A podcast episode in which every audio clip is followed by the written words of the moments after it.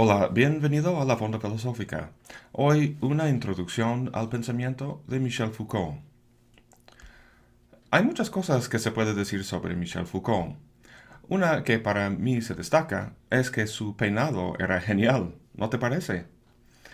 Otra, no menos importante, es que la experiencia de leerlo cambia profundamente tu forma de ver el mundo. Estés de acuerdo con él o no, resulta muy difícil volver tranquilamente a tu forma habitual de entender las cosas. Un índice de la importancia y riqueza del pensamiento de Foucault es que en una librería sus libros se encuentran no solamente en la sección de filosofía, sino también en historia, psicología, sociología, lingüística y estudios de género, entre otros. Y los libros que encuentra uno ahí puede a primera vista sorprender, ya que en mayor parte parecen ser historias. La historia de la locura, Vigilar y Castigar, que cuenta la historia del nacimiento y desarrollo de las prisiones, la historia de la sexualidad, entre otros. Entonces, ¿es historiador o filósofo? ¿O historiador de la filosofía? ¿O quizá psicólogo, dado que habla mucho de la locura y los anormales? Lo que está claro es que Foucault nunca nos da la respuesta. En su libro La arqueología del saber, dice, no me pidas quién soy y no me pidas que permanezca igual. Deja que nuestros burócratas y nuestra policía vean que nuestros papeles estén en orden.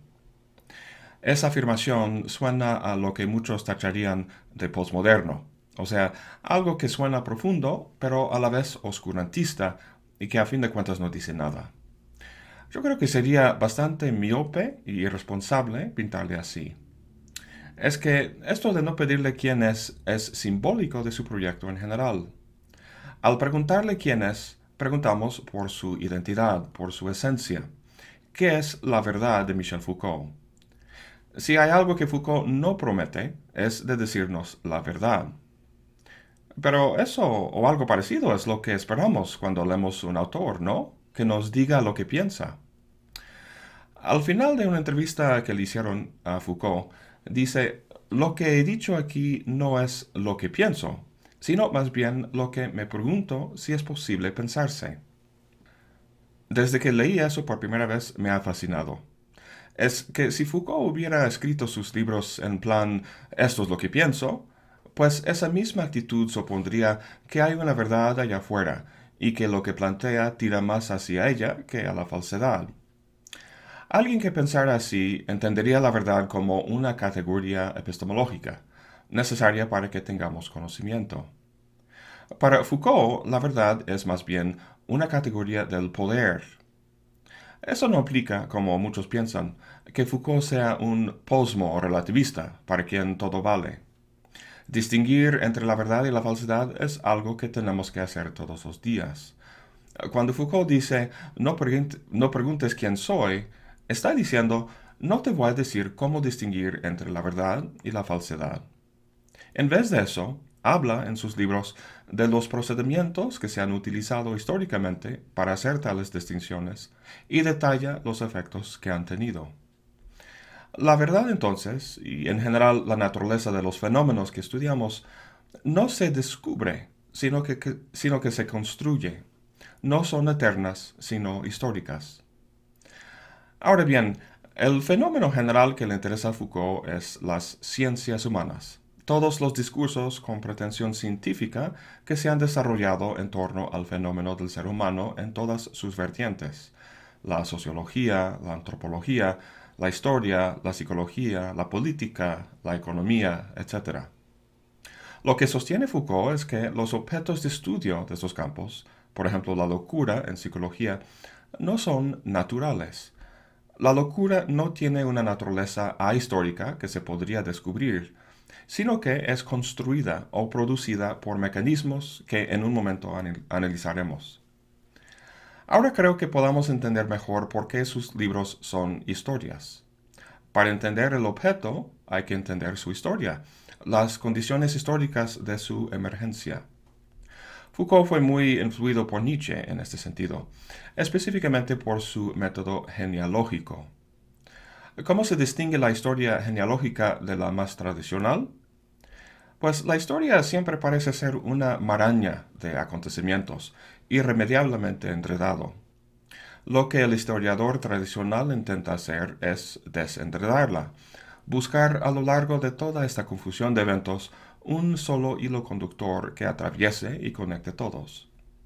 En las palabras de Nietzsche y Foucault, eso es buscar un origen con O mayúscula, no tanto un origen temporal, sino un principio arquitectónico que dé cuenta de la maraña y la ordene.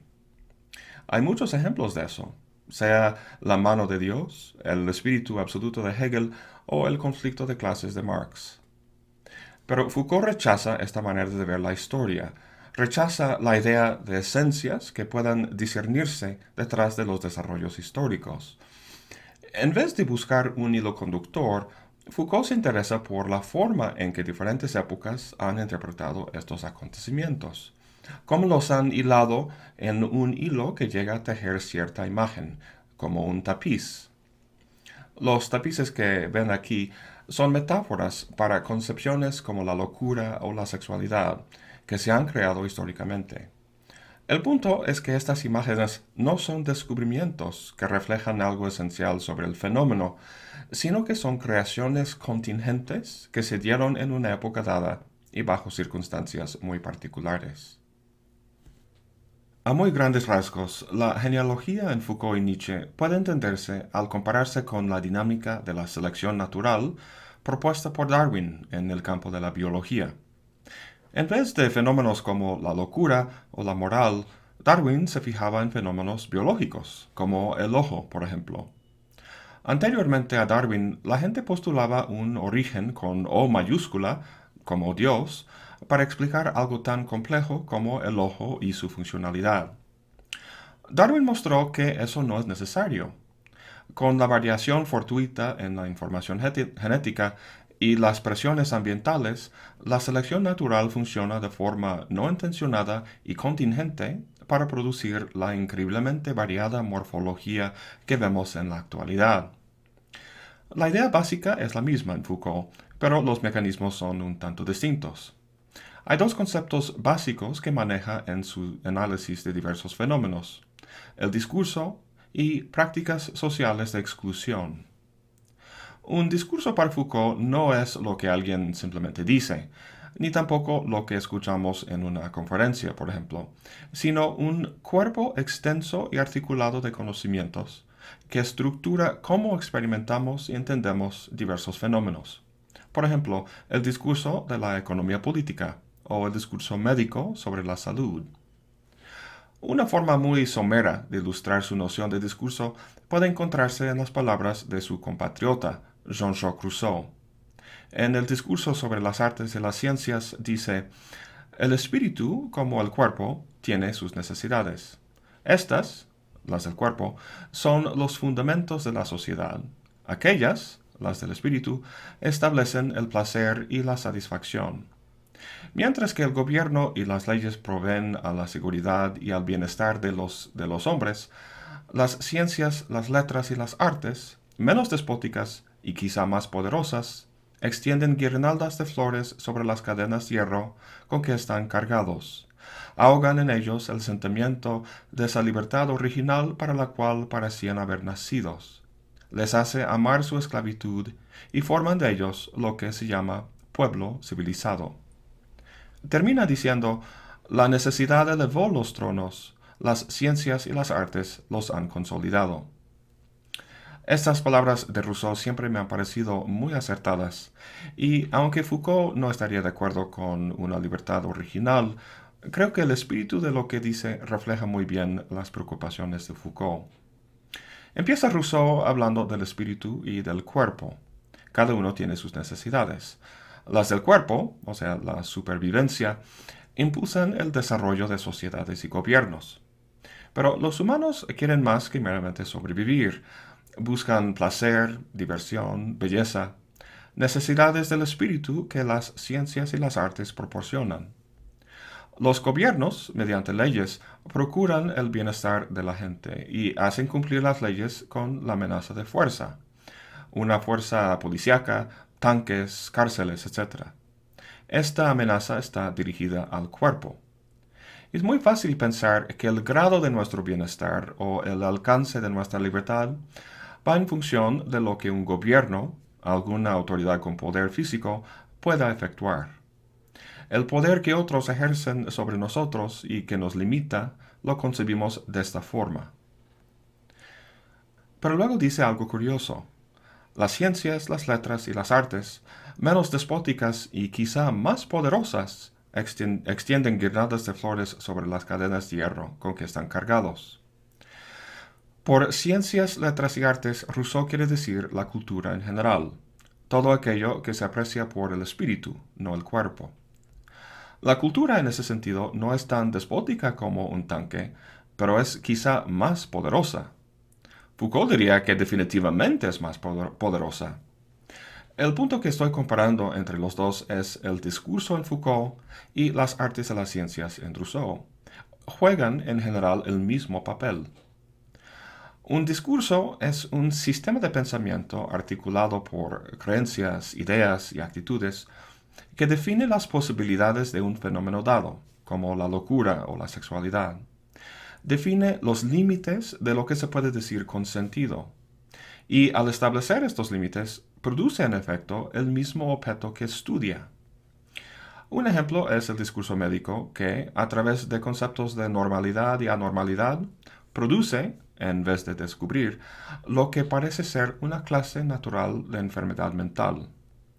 Lo que tanto Rousseau como Foucault sostienen es que el poder se ejerce de forma mucho más eficaz al nivel del espíritu, o sea, de las ideas, normas y expectativas que adoptamos y que nos rigen, que a nivel del cuerpo. En la cita de Rousseau dice que las ciencias y las artes extienden guirnaldas de flores sobre las cadenas, pero para Foucault, las flores mismas, o sea, el discurso o la, cultura rousseauiana, son las cadenas mismas. Expresa esta idea en una inversión que hace de una idea de Platón. Platón dice que el cuerpo es la prisión del alma. El alma inmortal nace en un cuerpo que limita su plena expresión. El proceso de vivir es realmente el proceso de morir y de liberar el alma. Foucault, en cambio, dice, el alma es la prisión del cuerpo. ¡Qué genial! El alma, entendido como el manejo de ideas y creencias en la psique, afecta directamente la experiencia de vida del cuerpo. Fíjate en esta imagen de autoflagelación.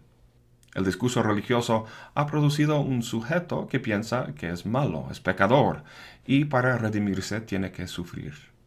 Este es un ejemplo muy sencillo y medio burdo de cómo opera el discurso, pero lo ilustra en sus generalidades. El otro mecanismo que había mencionado, además del discurso, era prácticas sociales de exclusión. No es algo totalmente distinto al discurso. La verdad es que los dos van a la mano en su ejercicio.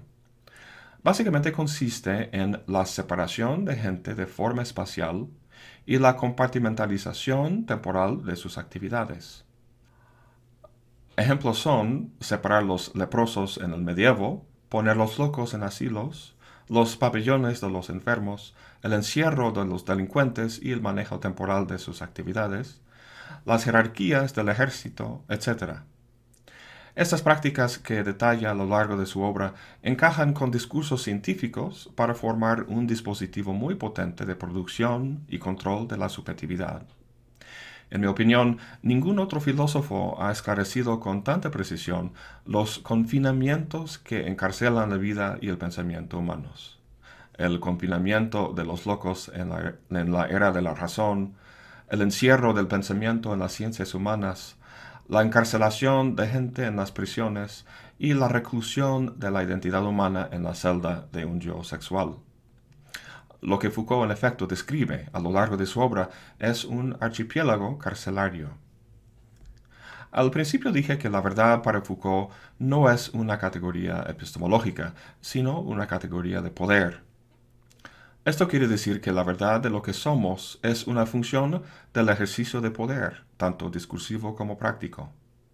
Esta relación entre el saber y el poder es un tema muy importante en Foucault y lo hemos tocado aquí solo por encima. Y hay otros temas que no he mencionado. por ejemplo, la noción de episteme, que introduce en las palabras y las cosas, y su revisión de la moral de los antiguos griegos, y su idea del cuidado del sí y las tecnologías del yo en los últimos tomos de la historia de la sexualidad. Haré más videos sobre Foucault para tratar con más detalle los temas que hemos visto aquí. De momento, agradezco que me hayas acompañado. Hasta la próxima y buen provecho.